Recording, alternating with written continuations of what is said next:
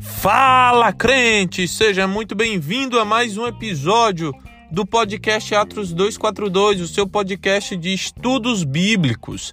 No episódio de hoje a gente vai cobrir uma larga extensão de capítulos da Bíblia. Nós vamos do 25 ao 33 de Gênesis. Então, fica muito atento porque vai ser da hora. Eu estou pensando em criar um site para esse podcast para não só ter os links lá, mas também para disponibilizar o resumo às vezes do episódio, porque tem pessoas que acham melhor ter o resumo para poder acompanhar o que está sendo dito. Eu estou vendo essa possibilidade, não garanto nada, mas quem sabe, não é mesmo? Então é isso. Mais uma vez aqui é o Pedro Henrique que está falando com você diretamente da Terra do Sol, Teresina, Piauí. Que Deus te abençoe e até o final desse episódio. Ah não, peraí, peraí, peraí. Eu esqueci de te falar um negócio. Compartilha com os teus amigos, com os teus irmãos. Compartilha com todo mundo esse episódio. Amém? E agora sim, vamos pro episódio. Valeu. Então, nós estamos estudando os patriarcas e no episódio passado a gente estudou até o, o descendente ou os descendentes de Ismael e na aula de hoje, no episódio de hoje, a gente vai estudar tanto Isaac quanto Jacó.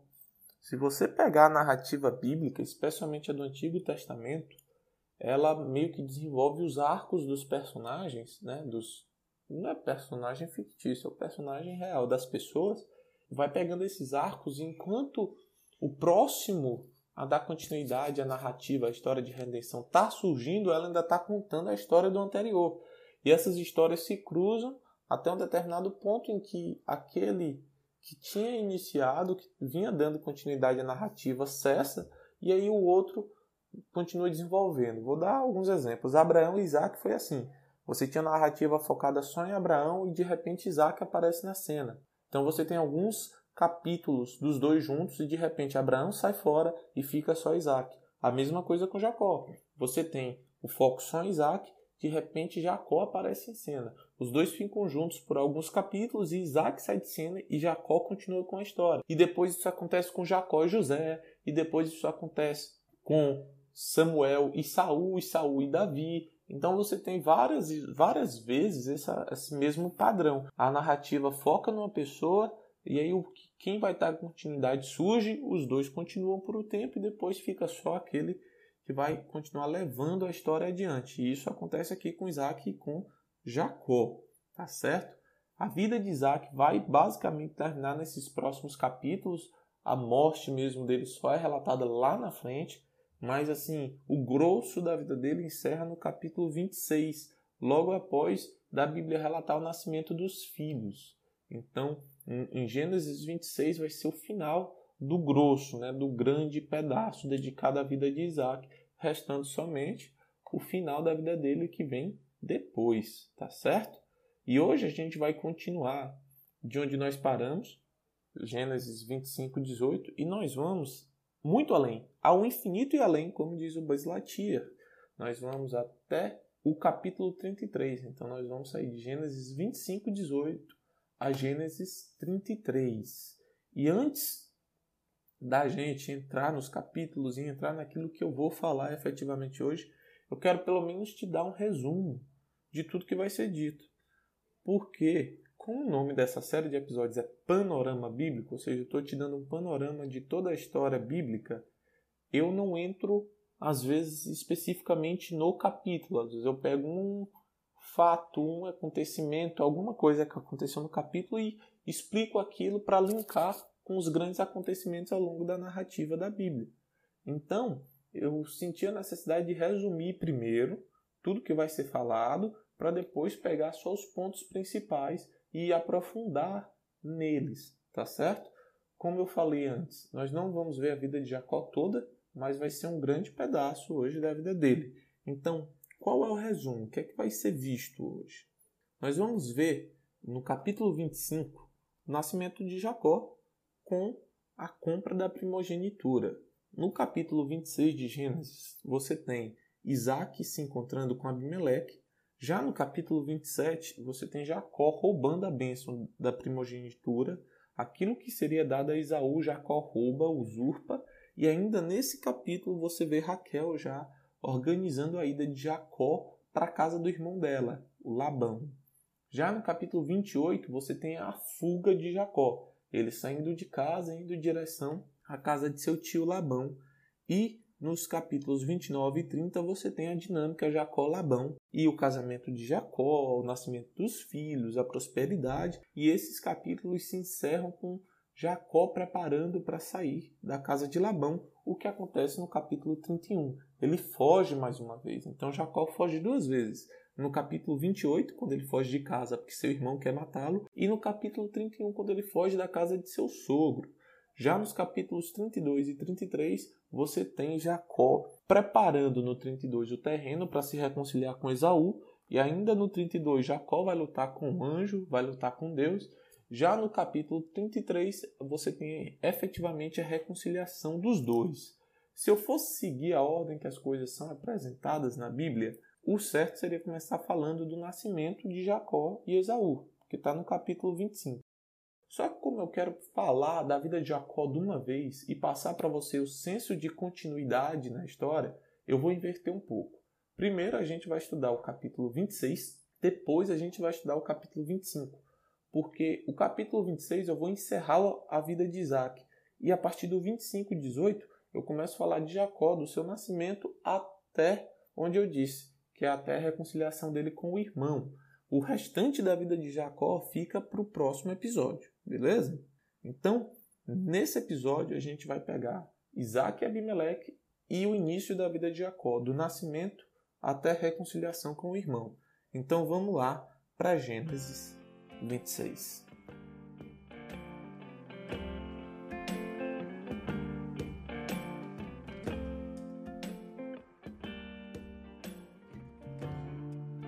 Então vamos lá, Isaac e Abimeleque.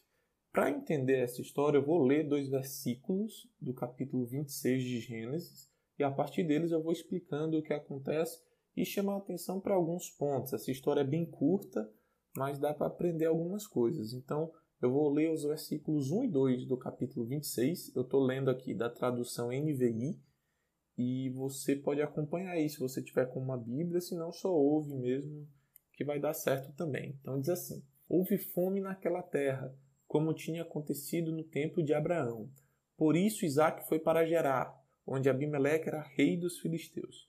O Senhor apareceu a Isaac e disse: Não desça ao Egito, procure estabelecer-se na terra que eu lhe indicar. Então vamos lá.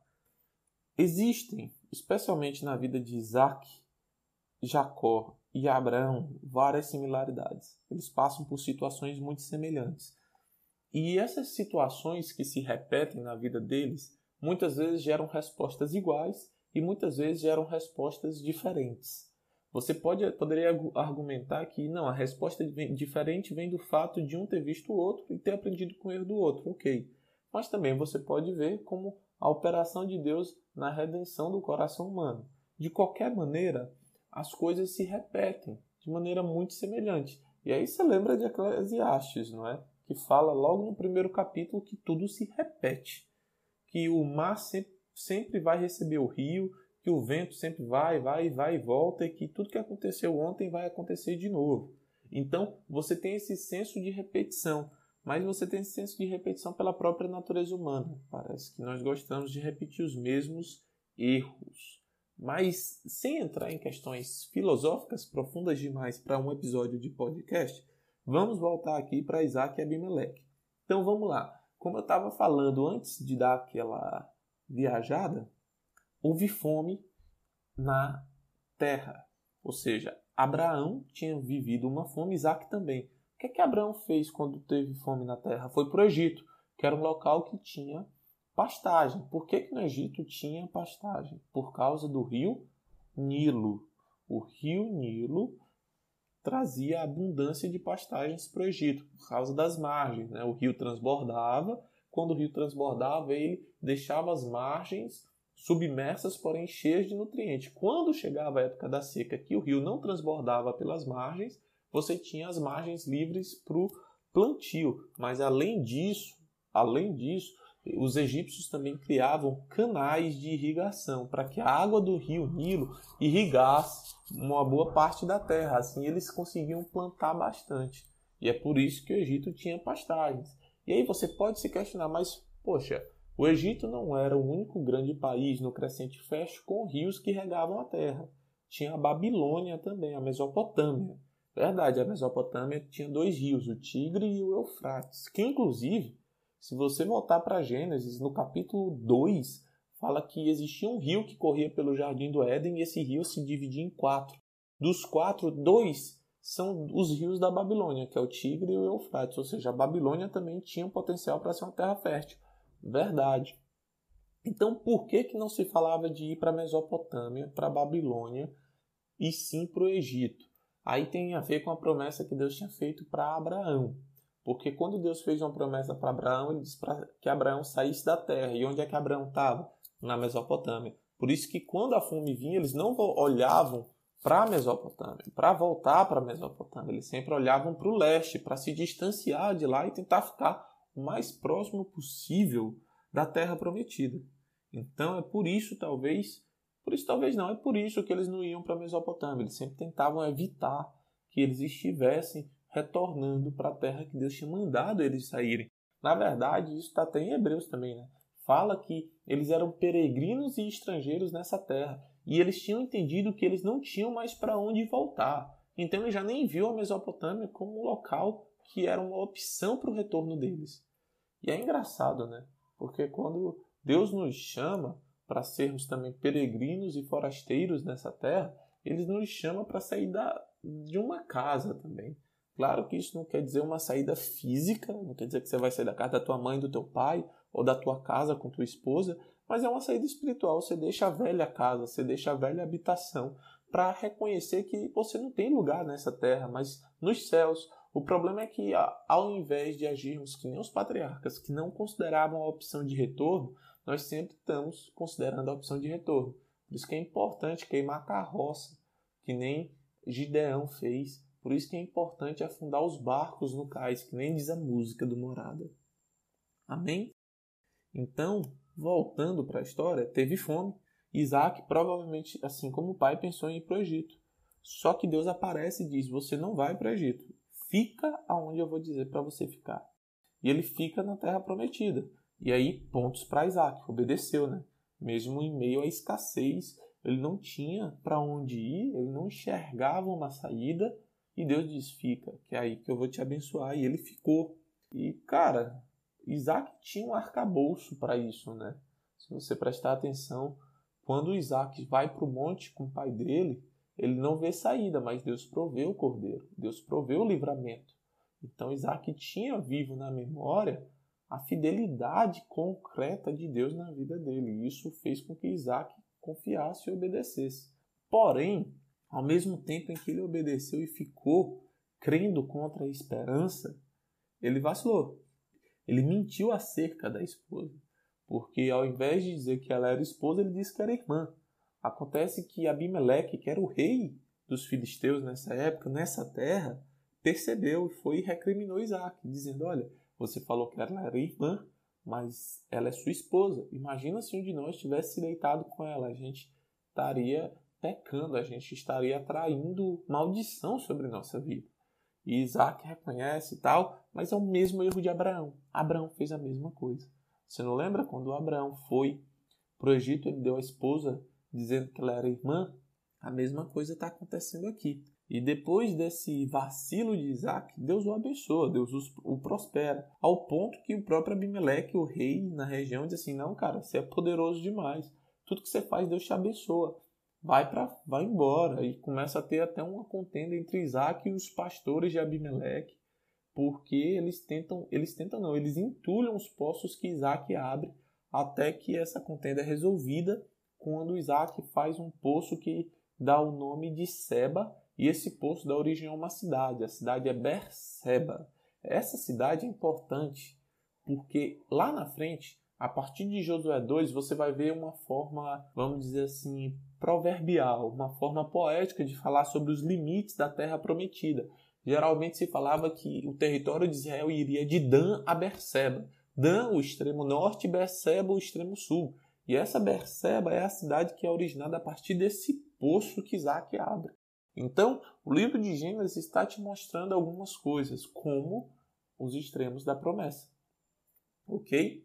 E Abimeleque, ao perceber que Isaac contava com o favor de Deus, faz uma aliança para que haja paz entre eles.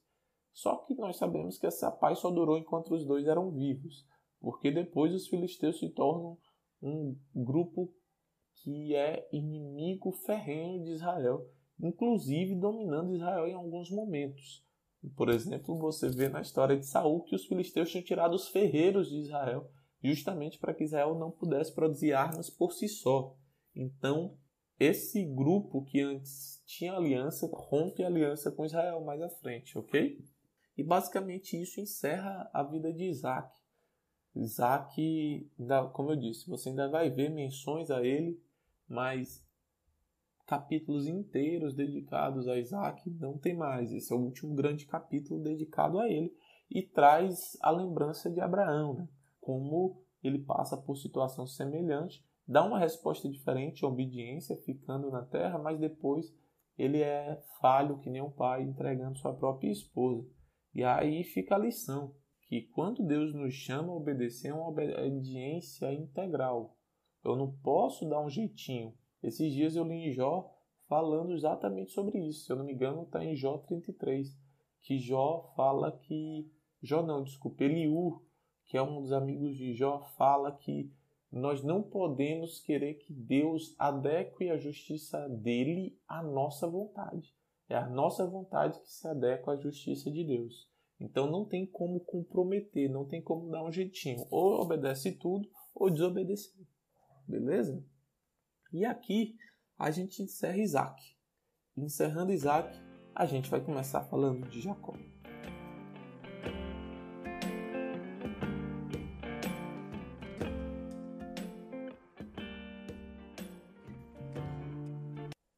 Antes de eu falar especificamente sobre Jacó e sobre a vida dele, eu quero só salientar um negócio. O que é? Se você lembra bem do episódio passado, eu adotei uma perspectiva para poder analisar a história de Isaac. E eu vou fazer algo parecido com Jacó. O que é que eu vou fazer? Toda essa história de Jacó, que começa em Gênesis 25, eu vou analisar ela sob uma perspectiva que é a mudança de identidade, ou seja, o processo que Jacó passa para deixar de ser Jacó e se tornar Israel.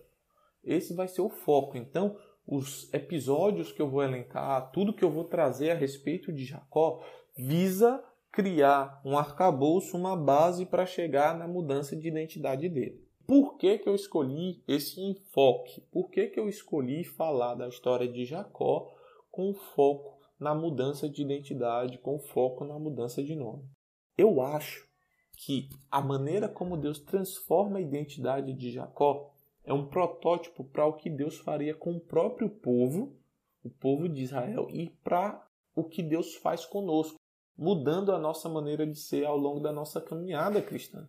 E para te mostrar um pouco disso, para te dar esse arcabouço, para te explicar por que eu acho que Deus faz esse processo de mudança com o povo, a gente vai avançar um pouco na história. Vamos para Êxodo. Você tem um grupo de pessoas no Êxodo que fugiu do Egito, o povo de Israel. Eles eram o quê? Escravos. Qual era a identidade deles? Era uma identidade de escravos. Eles se viam, se comportavam e agiam como escravos. Tudo o que eles tinham de cultura e identidade nacional ou havia sido destruída ou mesclada a tal ponto que eles se pareciam mais com egípcios do que com israelenses. Você concorda comigo? A comida que eles tinham era a comida do Egito. Muitos talvez nem falassem mais hebraico, talvez a nova geração falasse egípcio, porque eles viveram anos e anos no Egito.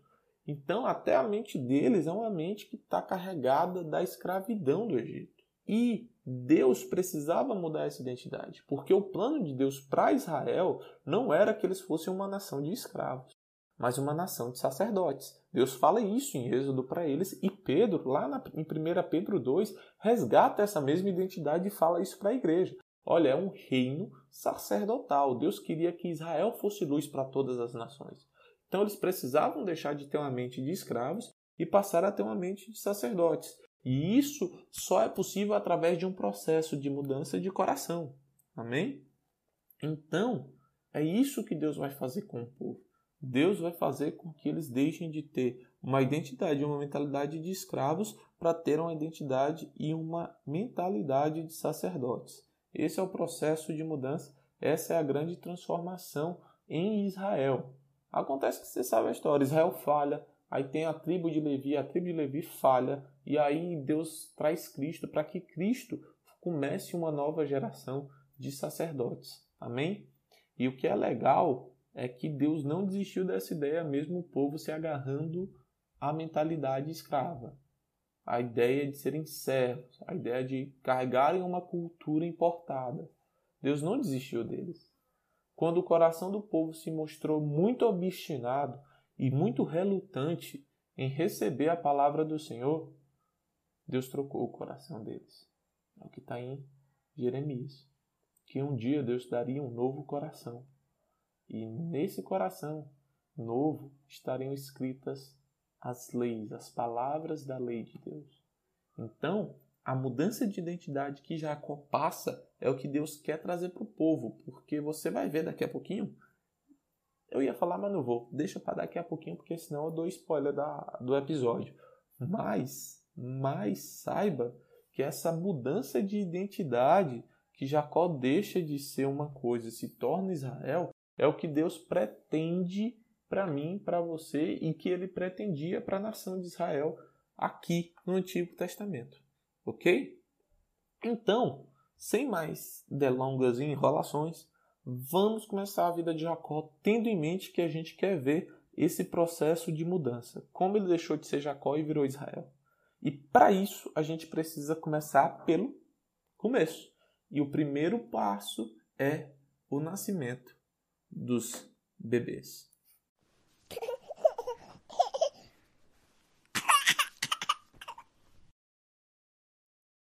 O nascimento de Jacó e o ponto de partida da nossa história está em Gênesis 25, do versículo 19 ao 34. Eu vou ler para você. Esta é a história da família de Isaac, filho de Abraão. Abraão gerou Isaac, o qual aos 40 anos se casou com Rebeca, filha de Betuel, o arameu de Padã Arã, e irmã de Labão, também arameu. Isaac orou ao Senhor em favor de sua mulher porque era estéril. O Senhor respondeu à sua oração e Rebeca, sua mulher, engravidou. Os meninos se empurravam dentro dela, pelo que disse: Por que está me acontecendo isso? Foi então consultar ao Senhor. Disse-lhe o Senhor: Duas nações estão em seu ventre. Desde já as suas entranhas dois povos se separarão. Um deles será mais forte que o outro, mas o mais velho servirá ao mais novo. Ao chegar a época de dar à luz, confirmou-se que havia gêmeos em seu ventre. O primeiro a sair era ruivo, e todo o seu corpo era como um manto de pelos, por isso lhe deram o nome de Esaú. Depois saiu seu irmão, com a mão agarrada ao calcanhar de Esaú, pelo que lhe deram o nome de Jacó. Tinha Isaac 60 anos de idade quando Rebeca os deu à luz. Os meninos cresceram, Isaú tornou-se caçador habilidoso e vivia percorrendo os campos, ao passo que Jacó cuidava do rebanho e vivia nas tendas. Isaac preferia Isaú, porque gostava de comer as suas caças. Rebeca preferia Jacó. Certa vez, quando Jacó preparava um ensopado, Isaú chegou faminto, voltando do campo, e pediu-lhe: Dê-me um pouco desse ensopado vermelho aí, estou faminto. Por isso também foi chamado Edom. Respondeu-lhe Jacó: Venda-me primeiro o seu direito de filho mais velho. Disse Isaú: Estou quase morrendo. De que me vale esse direito? Jacó, porém, insistiu: Jure primeiro. Ele fez um juramento vendendo o seu direito de filho mais velho a Jacó. Então Jacó serviu a Esaú pão com ensopado de lentilhas. Ele comeu e bebeu, levantou-se e foi. Assim Esaú desprezou o seu direito de filho mais velho. Até aí. De novo, você vê outra coisa semelhante à história de Abraão, né? A mulher de Isaac era estéreo. Isaac clama por ela e ela engravida. Então você já tem aqui outra pessoa estéreo, assim como Sara. De novo, você chega no ponto da história que, poxa, parece que não vai, mas vai, porque Deus faz. E essa questão da esterilidade evoca muito o milagre, né? a operação do Senhor na vida dessas mulheres para que elas gerassem filhos, para que elas continuassem a descendência. E aqui nesse episódio que a gente viu do nascimento dos dois, você já tem um pouco da identidade deles. E essa, essa parcela da identidade está nos nomes. Os nomes no Antigo Testamento são coisas interessantes de se prestar atenção. Porque o nome não era dado à toa, não era assim, ah, eu achei um nome bonito, eu vou dar o nome do menino. Por exemplo, vou dar um exemplo que eu vi fresco aqui ontem. Se você está ouvindo esse podcast em abril, em maio, desculpa, você vai estar tá inserido nisso. Ontem, dia 5 de maio, eu vi que o Elon Musk, se você não sabe quem é o Elon Musk, ele é o dono da Tesla, é o dono da SpaceX, é, da Solar City, ele foi o cara que criou o eBay, e várias outras coisas. Teve um filho.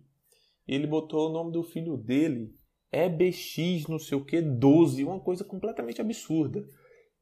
E a justificativa dele era uma justificativa, no mínimo, bizarra, porque eles não querem colocar nenhum rótulo sobre a criança. A criança tem que ser livre para decidir tudo sobre ela. Coisas do pós-modernismo, não é mesmo? Então vamos voltar para a história que é melhor. Mas, como eu estava falando sobre nomes, no Antigo Testamento os nomes tinham uma função, tinham um propósito. Eles identificavam algumas coisas a respeito da pessoa. A origem, porque alguns nomes faziam referência ao fulano ser filho de alguém. Ou a alguma característica física ou de identidade. Por exemplo, Isaú, o nome Isaú significa peludo ou cabeludo. Por quê? Ele nasceu peludo ou cabeludo. Identificavam também função o papel, tá? Se você pegar o nome Jacó, significa aquele que segura o calcanhar, ou aquele que tira vantagens dos outros com astúcia e avareza. E por que que deram esse nome? Porque ele saiu segurando o calcanhar de Esaú. E eu quero que você grave bem isso, o significado do nome de Jacó e que ele saiu segurando o calcanhar de Esaú. Outra coisa a se notar aqui é que Esaú recebe um segundo nome, que é Edom. Edom significa vermelho, porque quando ele teve fome, eu li para você, ele quis um ensopado vermelho. Então chama-se Edom por causa disso, apesar de ele já ser ruivo, certo? E se os dois eram gêmeos, eu imagino que Jacó seja ruivo. A propósito, fica a dica para você: existe um filme chamado Mãe, que é uma alegoria muito massa sobre a Bíblia, e lá ele tem retratado Caim e Abel. E eles são ruivos também no filme. E é muito legal esse filme. Mas voltando para cá. Essa identidade, esses nomes, melhor dizendo, imprimiram identidades neles. E você vai ver que, especialmente Jacó, ele se comporta como o nome. Ele recebeu uma identidade imposta, imprimida, impressa nele. E às vezes a gente recebe uma identidade, recebe um rótulo e passa a se comportar como aquele rótulo como aquela identidade, como se fosse uma profecia autorrealizável. É aquela profecia que fala de algo óbvio e quando aquilo acontece você diz, nossa, a profecia se realizou e você toma aquilo como verdade, enquanto não foi apenas uma coincidência. Então, não aceite rótulos. Busque uma identidade que não é imposta por pessoas, mas que te é dada através da cruz do Calvário. Amém? Mas vamos para a história. Então, eu te apresentei os nomes, eu disse o significado de cada nome, que em especial Jacó vai se comportar como esse nome, o enganador, que segura pelo calcanhar. E esses irmãos vão ter uma rivalidade. Esse episódio que a gente viu aqui, de Jacó comprando a primogenitura, e é importante você saber que a primogenitura nesses tempos tinha um valor alto, porque o primogênito recebia a maior parte da herança. Então, Jacó compra de olho na herança. De olho na herança. E os dois vão ter uma rivalidade. Você vai ver que eles vão ter uma rivalidade, especialmente daqui a pouco, quando Jacó usurpar a bênção da primogenitura. Ele já tinha o direito. Então, assim, legalmente ele estava correto. Mas moralmente ele não estava. E aqui cabe um alerta para gente, né? Porque muitas vezes, legalmente, você vai poder fazer determinada, determinada ação. Mas será ser moral? Porque se você quiser andar só sob o crivo da lei, provavelmente você vai estar muito aquém do crivo do evangelho. Então, não é uma questão de ser legal apenas, mas uma questão de ser moral. Isaú estava com fome, ele tinha que ter dado a comida, ele quis usurpar a primogenitura. E isso, mais na frente, vai desembocar em uma rivalidade entre os dois. E eu quero continuar falando sobre a questão da identificação dos nomes, do significado, porque tem um, um, uma, um simbolismo aqui. Presta atenção. O nome é Dom, que é o segundo nome dado a Esaú. Se escreve da mesma forma que você escreve Adão no hebraico. Edom se escreve da mesma forma que você escreve Adão no hebraico. Por que, que eu estou dizendo isso? O hebraico, as palavras em hebraico geralmente são formadas por três consoantes, com vogais. Acontece que, especialmente o hebraico bíblico, o hebraico antigo, não se tinham vogais. As vocais, vogais em hebraico são invenções do século, são invenções posteriores ao século I. Então aqui não tinham vogais. Primeiro ponto. Ah, como é que se passava? Era tradição oral, estava escrito e as pessoas liam e memorizavam, então elas sabiam o que era cada palavra. Edom se escreve da mesma forma que Adão. Adão significa homem e também significa vermelho. Por que vermelho? Porque o homem foi feito do barro e o barro é vermelho. Então, Adão representa Adão, o homem. Jacó é o enganador que segura pelo calcanhar. Volta para o início de Gênesis. A profecia dizia o quê? Que a serpente morderia o calcanhar do homem e o homem pisaria na cabeça da serpente. Então, se você está vendo isso em hebraico e você vê o homem sendo segurado pelo calcanhar, talvez você seja levado a crer que Esaú que é quem agrada o pai, Isaac, que é quem está carregando a bênção de Abraão, Esaú seja o mocinho, vamos dizer assim, ou aquele que vai continuar o plano do Senhor. Porque você tem a serpente pegando pelo calcanhar, o enganador, pegando pelo calcanhar e armando uma armadilha para pegar o homem, para que o homem seja enganado, assim como o homem foi enganado em Gênesis. Dá para entender? Edom, Adão, homem. Jacó, enganador, calcanhar, serpente. Talvez seja esse o pensamento. Não, mas Jacó é, é, uma, é astuto como a serpente. Ele está enganando o homem. Você viu até no início da história deles isso, que eu só li sobre o nascimento e uns versos após o nascimento. Mas espera aí, é Jacó quem dá continuidade. Quer dizer que Deus está escolhendo a serpente e abandonando os homens? Por que, que Deus escolhe a serpente, o enganador, e não o Adão? E faz de Isaú um novo Adão, uma nova esperança. Porque a esperança de Gênesis 3 é de um novo Adão, de um novo homem para continuar a obra redentora ou para resgatar a humanidade do estado de pecado. Mas parece que é esse serpente é que está sendo escolhido. Porque antes mesmo deles nascerem, a profecia já falava do mais novo reinando sobre o mais velho. Então por que, que Deus está escolhendo a serpente? Ou melhor, o enganador. Ou melhor ainda, Jacó e não Edom, e não Isaú. Bom, para entender isso, vamos para Romanos, capítulo 9, versículos do 10 ao 14.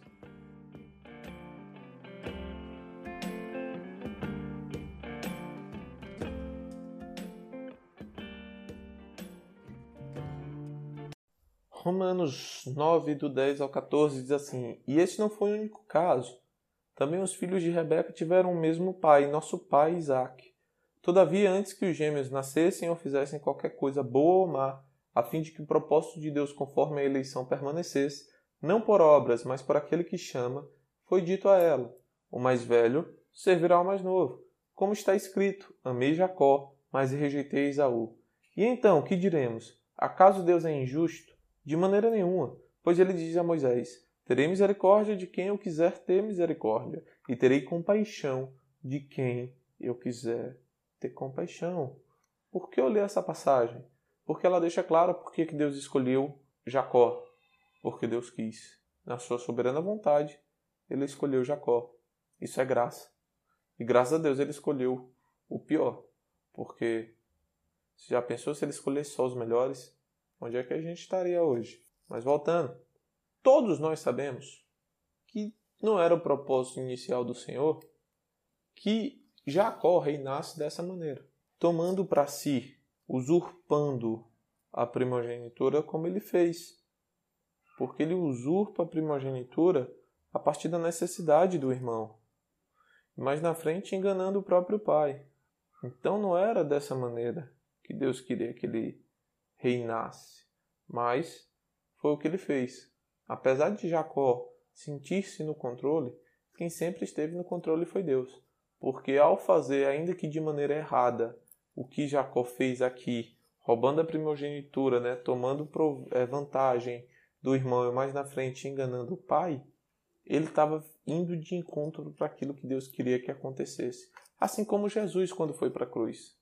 Naquela hora muito sombria que Cristo morria, enquanto que as trevas pensavam que estavam ganhando a batalha, na verdade, tudo estava sob o controle dele, porque ele controlava toda aquela situação.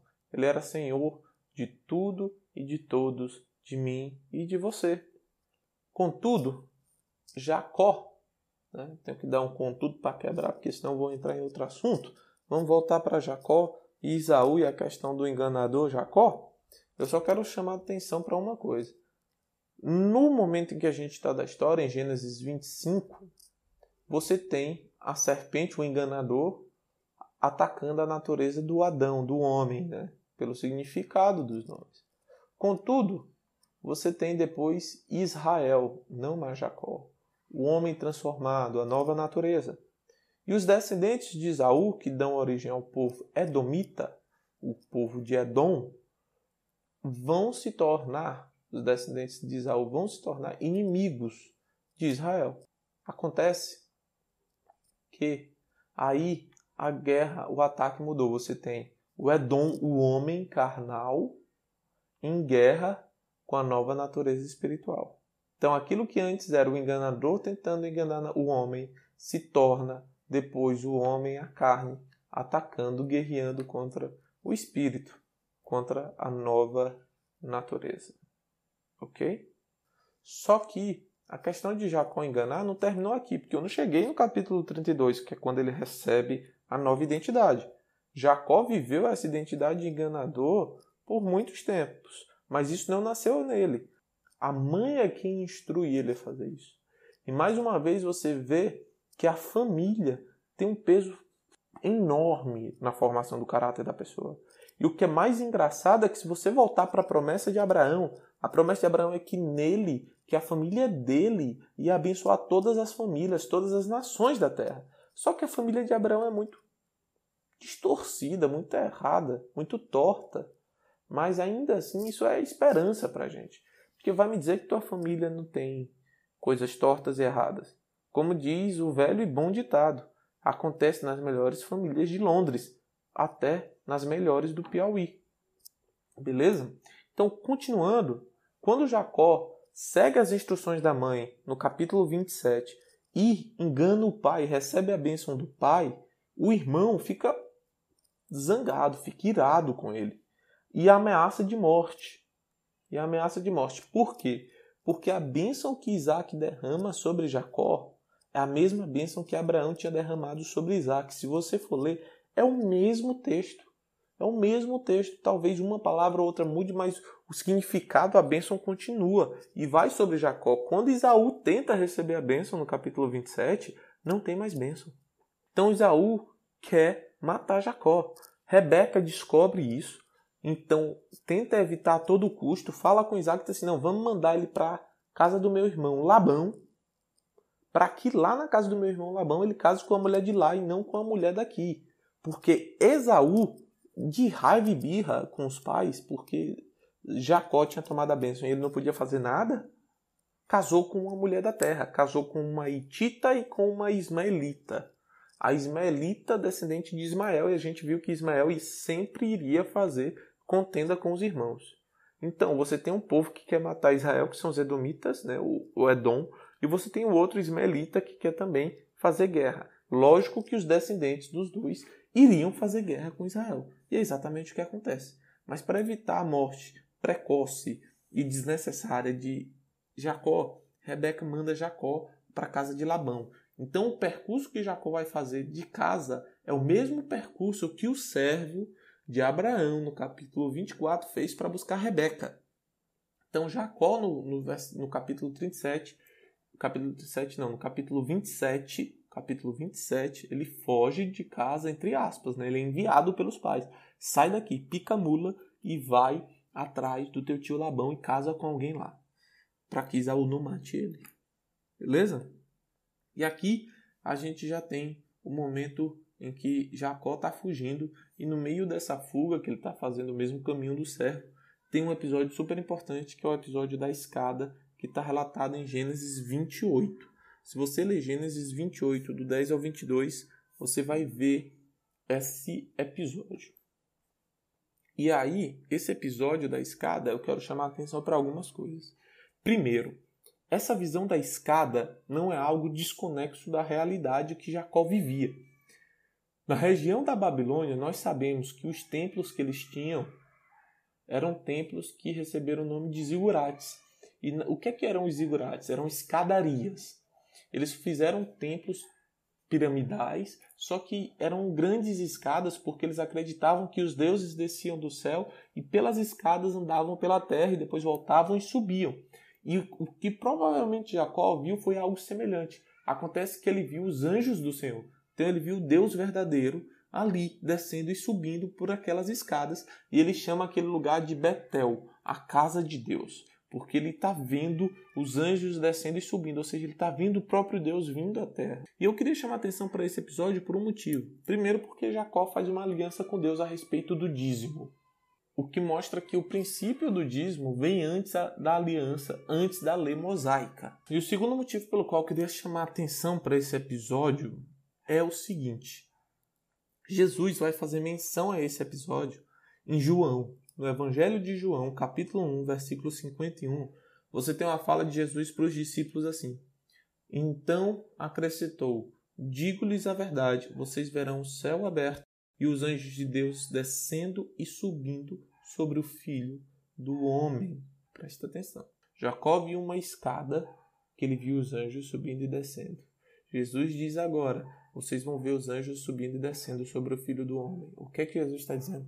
Que ele é a escada, ele é o caminho até Deus. E mais, Jacó chama aquele lugar de casa de Deus, porque ali era um local de intercessão. Céus e terras estavam se unindo ali. Cristo está se chamando de casa de Deus. Ele chama a si mesmo da intercessão perfeita, o cruzamento perfeito entre céus e terra. Amém? E Cristo, depois que ascende aos céus, depois da ressurreição, ele deixa outra intercessão. E essa outra intercessão sou eu, é você, é a igreja. Hoje nós somos o local onde céus e terra se encontram. E aí, nesse episódio da escada, Deus repete a Jacó a promessa que ele já tinha feito a Abraão. E se você prestar atenção, essa promessa vem sendo repetida quase que exaustivamente ao longo dos últimos capítulos, desde quando Abraão recebeu essa promessa. E existem alguns motivos. O primeiro é o mais óbvio, que é o estilo de escrita hebraico. Eles sempre escrevem repetindo bastante. Os, os outros dois são menos óbvios, mas são muito importantes e tem muito a ver com a questão da identidade que eu tenho falado. Primeiro, qual é a primeira situação em que esse texto, em que isso é lido, que isso é dito a alguém, é lá no Êxodo, quando Moisés recebe de Deus. Então ele lê para um povo que é escravo, recém-saído do Egito. Eles não tinham noção do que Deus tinha preparado para eles. E Moisés é usado pelo Senhor para falar isso para eles, para deixar claro e gravado na mente e no coração deles qual era a promessa de Deus. E o terceiro motivo diz respeito ao momento da compilação desse texto. A Bíblia foi, especial, a Bíblia hebraica, que é o nosso Antigo Testamento, ele foi compilado no período pós-exílio, que é um período que o país estava destruído, o país estava acabado. E era necessário restaurar a identidade nacional e mostrar para eles que, mesmo que tudo estivesse acabado e destruído, ainda havia uma promessa e Deus ainda contava com eles para trazer o seu plano à tona. Então, é por isso que se repete bastante essa promessa. É por isso que Deus frisa ela. E depois desse episódio da escada, Jacó chega, encontra Labão. Lá você tem mais uma semelhança com Abraão, porque a mulher que ele amava não consegue dar filhos. Ele amava Raquel, mas ela não dava filhos para ele. E de novo, por que, ela não dava filhos? Era estéreo. Mais uma vez, você precisa da intervenção de Deus. E é Deus deixando claro que esse descendente que vai vir, lá, de, lá em Gênesis 3, que ele fala que vai pisar a cabeça da serpente, esse descendente é um descendente que ele, Deus, está preparando. Amém? Próxima coisa importante nessa dinâmica de Jacó e Labão é que Raquel vai entrar no imaginário judaico por dois episódios. O primeiro a gente vai ver hoje, porque em Gênesis 30, 22 fala que ela clamou e Deus ouviu. Então, assim, Deus ouve o clamor dos esquecidos, que é o que está em Êxodo. Êxodo capítulo, se não me engano, 1 ou no capítulo 2, fala que o povo clamou e Deus se lembrou. Então, é o clamor do esquecido. Né? Ela clama e ela, Deus lembra, eles clamam e Deus lembra, e Deus age e liberta os dois do cativeiro. No caso, ela, o cativeiro que impedia de ter vida. No caso deles, o cativeiro que sugava a vida. Outra coisa importante nesse episódio é que Jacó enganado. E aqui ele foi enganado. Porque quando Jacó está com Labão, ele se apaixona por Raquel e trabalha sete anos de graça por ela. Mas Labão dá Lia, que é a filha mais velha. Então ele trabalha mais sete anos de graça para ter Raquel. Ele finalmente tem Raquel. Então Jacó enganava todo mundo e aqui ele foi enganado. E por fim, ele prospera. Assim como Deus foi com Isaac, no capítulo 26, em que Isaac prosperou numa terra que era hostil a ele, Jacó também prospera num ambiente em que é hostil a ele. O tio não quer ele, o tio tenta tirar proveito dele, mas ele prospera e ele percebe que está chegando uma situação insustentável, ele foge. O tio vai atrás porque diz que Jacó, além de ter se não ter se despedido, levou os ídolos. Jacó disse que não fez isso, tem todo um embrólio e se a palavra revela para a gente, mas eles mesmos não sabiam que Raquel é quem tinha escondido os ídolos e estava carregando eles. E é isso aí, tá certo? E aí a gente chega no momento final do nosso episódio, que eu espero que tenha te abençoado e que tenha sido bastante claro. Se você tem dúvida, manda e-mail, manda mensagem que a gente responde. Então, no capítulo 32 de Gênesis, a gente chega no ponto final, que é a mudança de identidade de Jacó. Se você pegar praticamente todos os episódios, com exceção de um ou de outro, Jacó sempre é apresentado como aquele que tenta tirar vantagem. Tirou vantagem do irmão. Ele e o sogro não se deram tão bem. E ele sempre tentou prevalecer. Ele sempre tentou vencer. Ele sempre tentou ganhar. Sempre tentou tirar proveito dos outros, né? usurpar as coisas em benefício próprio. E sempre tentou prevalecer contra os homens. Até que no capítulo 32, no versículo 24, aparece um homem que ele não vai conseguir prevalecer. Porque se você ler o capítulo 32 de Gênesis, você vai ver que na, na primeira parte do capítulo fala de Jacó enviando tudo que ele tem, inclusive a sua família, à frente. E ele fica atrás para encontrar Esaú, que inclusive, aqui um parênteses enorme, enorme, enorme, enorme. Se você já leu O Hobbit, o livro O Hobbit, tem uma parte do livro que Gandalf chega para encontrar com. Eu esqueci o nome dele agora, mas é um cara que se transforma em urso. E para falar com esse cara, Gandalf manda os anões de dois em dois, até que o anão, que é o rei, que é o, o, o Thorin, escudo de carvalho, venha por último. E é muito parecido com esse episódio aqui. Claro que se foi alguém que teve inspiração foi o Tolkien, que era cristão, escrevendo o Hobbit, se inspirou nessa passagem, em que as coisas vão de dois em dois, vão em pares, para ir sendo introduzido devagar para o inimigo, para aquela pessoa que pode simplesmente tentar acabar com tudo. Lembrei disso nesse minuto enquanto eu gravo esse episódio. Muito semelhante os dois, os dois acontecimentos. É claro que um é ficcional e esse aqui que a gente está estudando da Bíblia é real. Então, voltando aqui, Jacó tem um encontro com Deus. Esse homem que aparece no versículo 24 de, de Gênesis 32 é Deus. Né? Deus vai lutar com Jacó. E é engraçado porque, de novo, outra semelhança. Abraão também teve um encontro face a face com Deus. E só que o encontro que Abraão teve face a face com Deus, Abraão era amigo de Deus. Abraão conversou com Deus, intercedeu por Sodoma e Gomorra, entre vários outros encontros que Abraão teve com Deus. Jacó lutou com Deus. Porque na verdade Jacó vinha lutando a vida toda contra a sua própria identidade. E mais do que usurpar os outros, ele se usurpava dos relacionamentos. Ele se sabotava e talvez ele nem percebesse. E nessa luta retratada no, no capítulo 32, Jacó perde, é claro. Não tem como ganhar de Deus.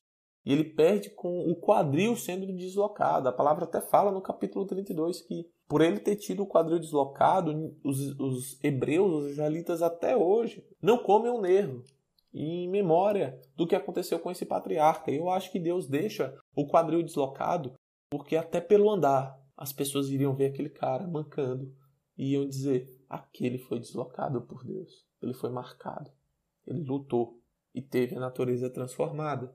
Ele teve um encontro com Deus. Tanto é que o nome do lugar é Peniel, que significa literalmente encontro com Deus. E esse encontro deixou uma marca física e deixou uma marca espiritual ele já não era mais usurpador, mas era Israel, que era aquele que luta com Deus. Pode ser aquele que luta com Deus em conjunto com Deus, ou aquele que lutou contra Deus. E Jacó foi ao extremo com Deus e foi transformado. E muitas vezes nós passamos por isso. Nós vamos ao extremo e somos transformados. E Deus muda quem nós somos para que a gente seja não mais um usurpador, mas para que a gente tenha uma nova natureza. Depois disso, ele consegue se reconciliar com o irmão. Eles conseguem dar adeus para o pai. Mas era preciso essa mudança. Era preciso essa transformação. Não dá para enganar a si mesmo e aos outros a vida toda. Um dia a gente vai se encontrar na arena com o Senhor e que sejamos deslocados em nosso quadril e recebamos um novo nome, que não mais usurpa, mas aquele que está no campo de batalha com o Senhor.